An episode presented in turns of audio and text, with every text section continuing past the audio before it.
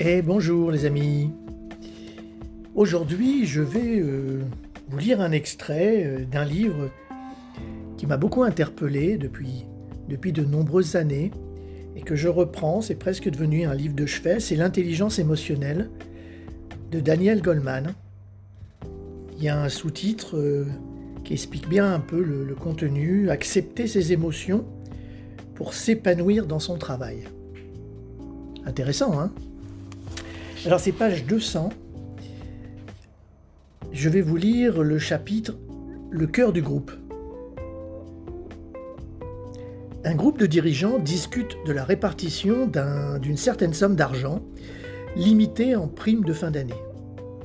Chacun d'eux présente un candidat de son département qui lui paraît mériter cette prime en exposant les arguments qui justifient les gratifications demandées. Ce type de discussion peut tourner bien ou mal selon les cas. Comment?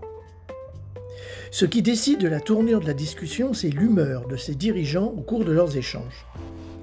Les humeurs qu'échangent les gens qui travaillent ensemble forment un paramètre crucial, quoique souvent inaperçu, de la qualité de ce travail.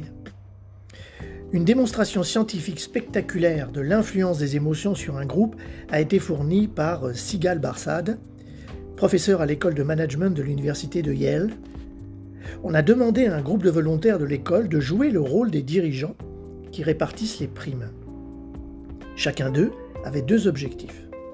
Obtenir un bonus aussi important que possible pour son candidat et aider le comité à faire le meilleur usage possible du budget alloué par la société à ses gratifications. Ce qu'ils ignoraient, c'est qu'un acteur professionnel avait été introduit parmi eux par Barsad. Ce professionnel aguerri prenait toujours la parole le premier et développait toujours des arguments identiques. Mais il l'a fait successivement dans quatre registres différents. Un enthousiasme joyeux et exubérant, une chaleur sereine et décontractée, un ton apathique et déprimé, ou un ton désagréable et agressif. Son véritable rôle consistait à infecter le groupe en le plongeant dans l'un ou l'autre de ses états émotionnels exactement comme on le répand un virus parmi les cobayes.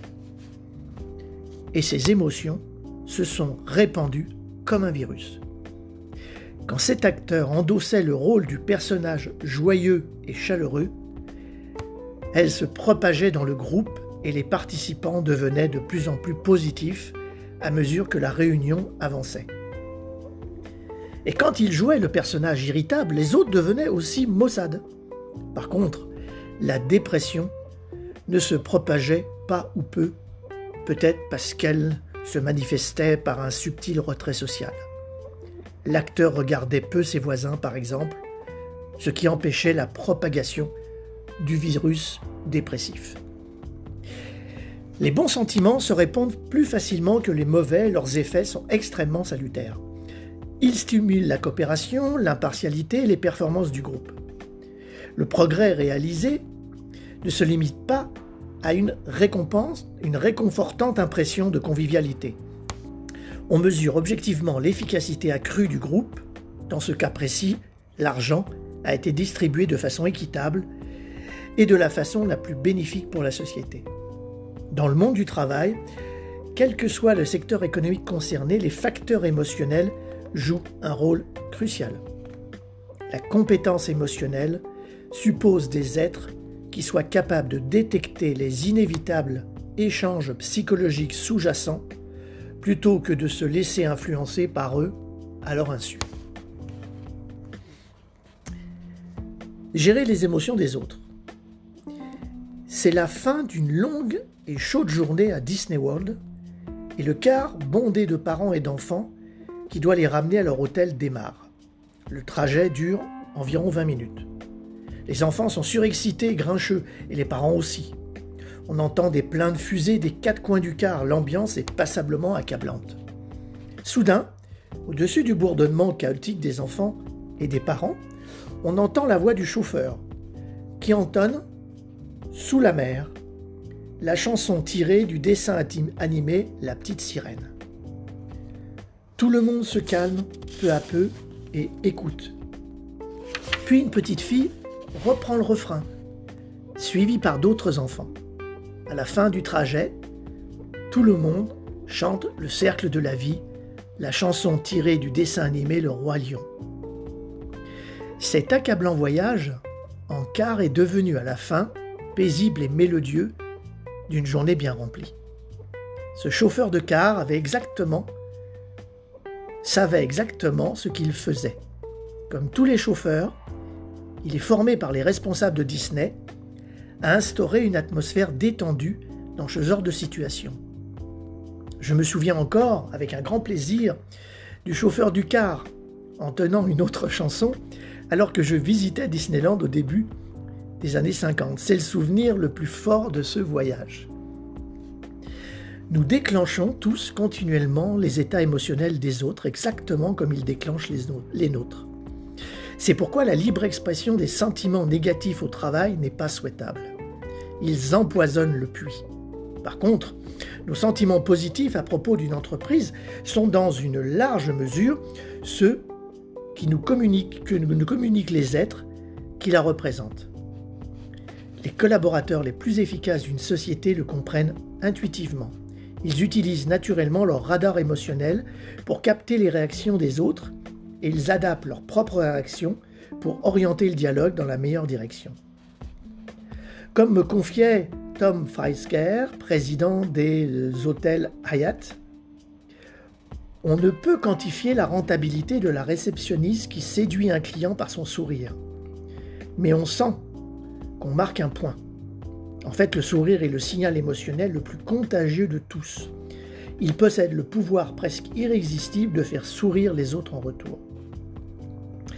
Les mêmes mécanismes cérébraux qui sous-tendent l'empathie et permettent l'unisson émotionnel expliquent aussi les phénomènes de contagion émotionnelle. Mais outre les connexions amygdaliennes, les aires inférieures qui régulent les fonctions réflexes, notamment le bulbe rachidien, entrent en jeu. C'est grâce à ces zones qu'un être reproduit en lui l'état physiologique d'un autre être. Et c'est apparemment en empruntant ces passerelles que les émotions se transmettent d'une personne à l'autre.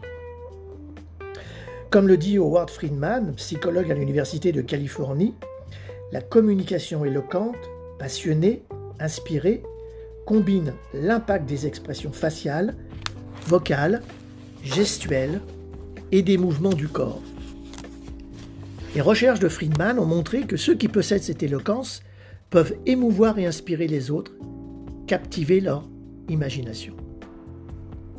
En un sens, l'expression émotionnelle est un théâtre. Nous avons tous une coulisse, une zone cachée, où nous dissimulons nos émotions, et une scène, l'arène sociale, où nous montrons notre vie émotionnelle publique et privée, évoque la différence entre arrière-boutique et euh, boutique en avant. Nous traitons en général mieux ce que nous plaçons en vitrine que ce que nous reléguons au fond. Parce que les autres ne le voient pas. Et cette différence peut avoir des conséquences négatives. Comme me le disait un consultant en organisation, beaucoup de dirigeants qui semblent charismatiques en dehors de leurs entreprises ont un comportement obtus avec leurs employés. Ou comme me le confiait cette directrice d'une école qui dispense des cours de catéchisme, se plaignant de son pasteur, il est trop impassible, complètement inexpressif. Il est si difficile à déchiffrer, je ne sais pas comment prendre la plupart des choses qu'il me dit. C'est très difficile de travailler avec lui. C'est un handicap majeur de ne pas savoir gérer et exprimer adéquatement ses émotions.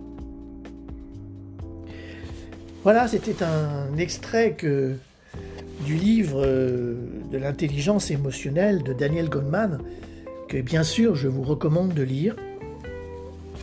C'est un livre euh, passionnant, un livre de chevet, comme j'appelle, que l'on reprend très souvent, que l'on a tendance à annoter. Il fait 384 pages. J'espère euh, que vous apprécierez cette cette lecture et que ça vous donnera envie de, de lire ou de relire ce livre. Maintenant, je n'ai plus qu'à vous proposer euh, de se retrouver sur une autre lecture en vous disant euh, de prendre soin de votre santé en ce moment. Comme vous le savez, on, traverse une époque compliquée pour notre équilibre physique et mental. Et nous avons besoin de prendre soin de, nous-mêmes, mais aussi des autres, à travers les, gestes barrières, pour traverser au, mieux cette période, euh, cette grande tempête, qui, euh, quels que soient les, êtres humains, euh, bouleverse nos habitudes et à la fois nous déstabilise, mais fait émerger aussi en nous des capacités endormies. Je vous souhaite une bonne continuation et je vous dis à bientôt pour une prochaine lecture.